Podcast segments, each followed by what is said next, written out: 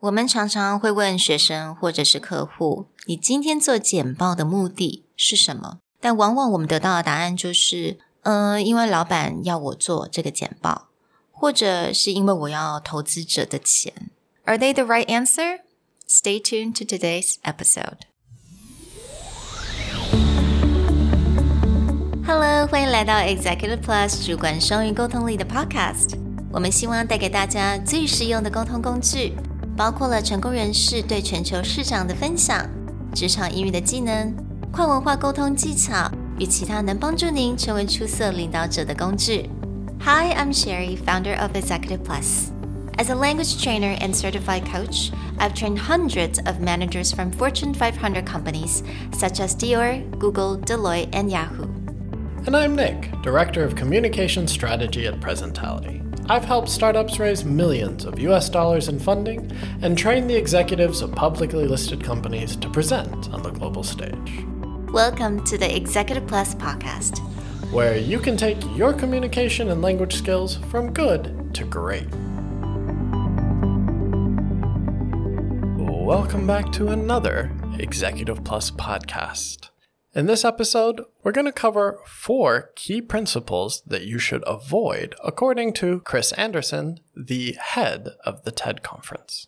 所以今天我们要来谈一谈，在这本书《TED Talks》by Chris Anderson 中，他提到了四种最不受欢迎的简报。那我知道大家可能不是每一个人都会想要站在 TED Talk 的舞台上面，但是我相信在听的每一个朋友都很希望能够透过你的声音改变现况，可能是公司、你的人生，或者是世界。The four talks that Chris Anderson says to avoid giving are the sales pitch, the ramble, the org bore, and the inspiration performance. Let's talk a little bit about the first one the sales pitch. A lot of people are actually in the sales department. It's their job to sales pitch. But if you've listened to a lot of our previous podcasts, you'll find that, yes, there are certain communication techniques that help boost sales. But on the TED stage, actually, one of the TED commandments is thou must not sell on stage. And in fact, Chris Anderson has pulled people off of stage in the middle of their speech because they got salesy. Oh, really? Oh, really? Wow. he hasn't done it often, but he has had to do mm. it. The reason behind this is when you're sharing ideas, there's a separation between time to sell and time to share. If you're a salesperson, we're not going to knock on you for having to do your job. But it's about knowing the time and knowing the audience. When you're giving an internal presentation, when you're talking to one of your current partners, using that time to have a conversation instead of sell is more important. 那我在觉得在这个书中，他讲了一段非常的好。他这个 idea 就是，you know。speakers, you need to think about why you're there. Are you giving or are you taking? 那如果你是在做 sales pitch，你可能你的想法是比较 I want to take, right? I want to take the money. I want to take the popularity. But you're not really giving. You're not offering any useful information or useful resource for your audience understanding the occasion, understanding the audience becomes really important. I'll give an example where some people would assume selling is a good thing to have that sales pitch. My partner Andrew was at a demo day for a lot of startups who had spent the last few months really building up their product and thinking about how they want to talk to an investors.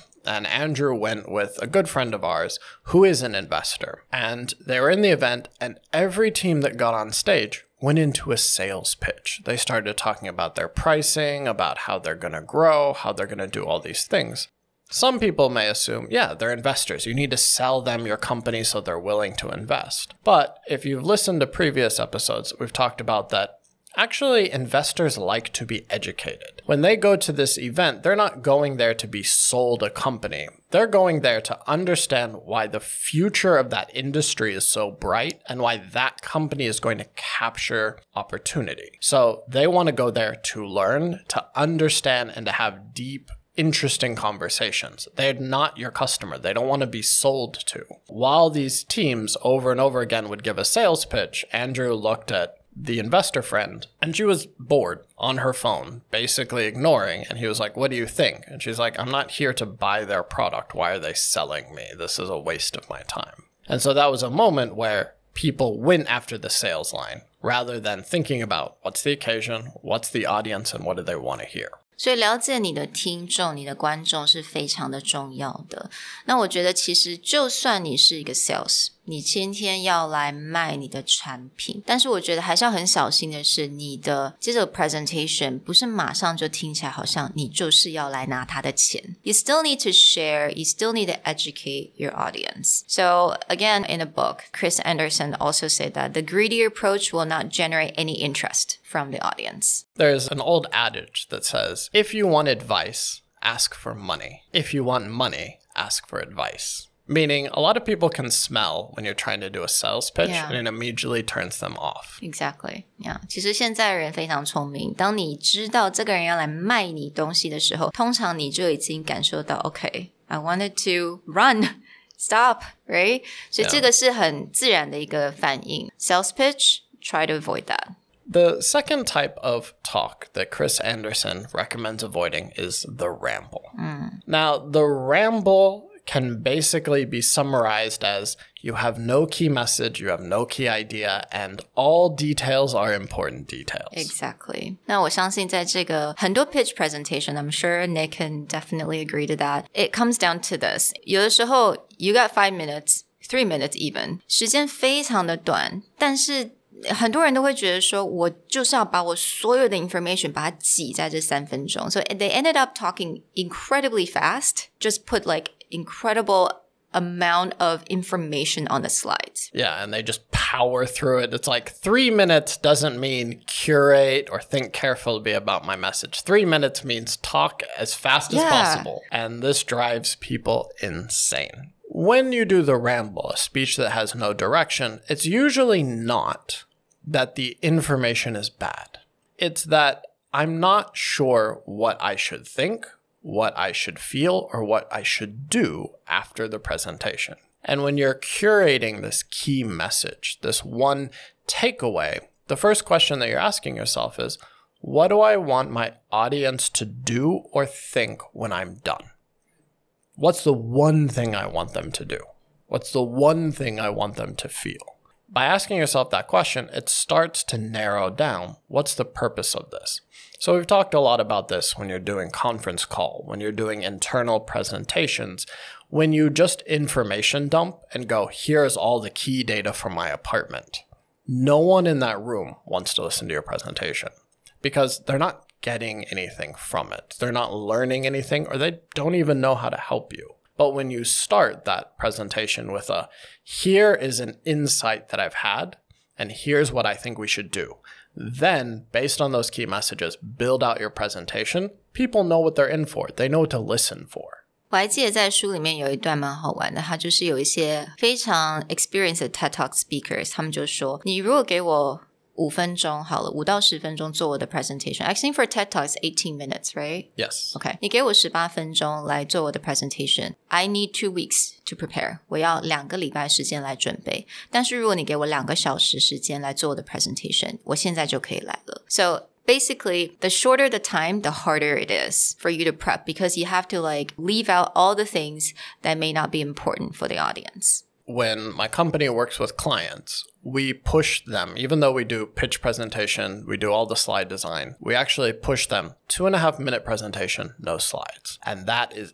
infinitely harder than even a six minute or a 12 minute presentation with slides. Because in two and a half minutes, you need to know what you're talking about, be convincing and be clear, plus remove all the miscellaneous data. All right, so let's get to the third one, the third unpopular 最不受欢迎的简报，也就是我们的 org bore。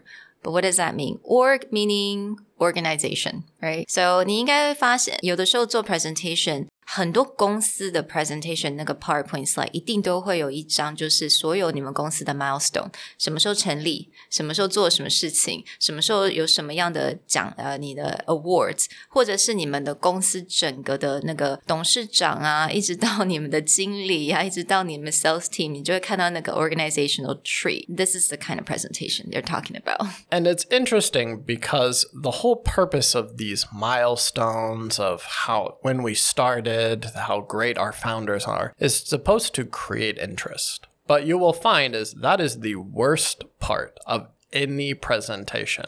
And that if you look around the room, that's when you have lost everyone. Yeah. And the simple reason is back to what we were talking about before. Your job is to give something to people.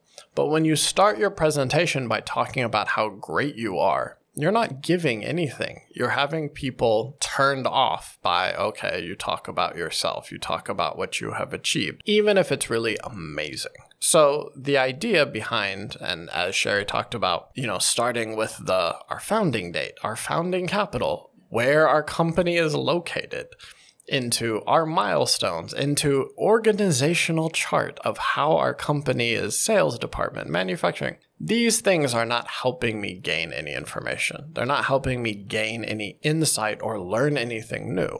So, when the first five minutes of your presentation of this, it should be the first 20 minutes. It will have the same effect. 我还记得有一次我在看一个我的 client 的啊、uh, PowerPoint deck，然后其中一个 slide 就是在有一个地图，就是他们的公司 locate 在哪里。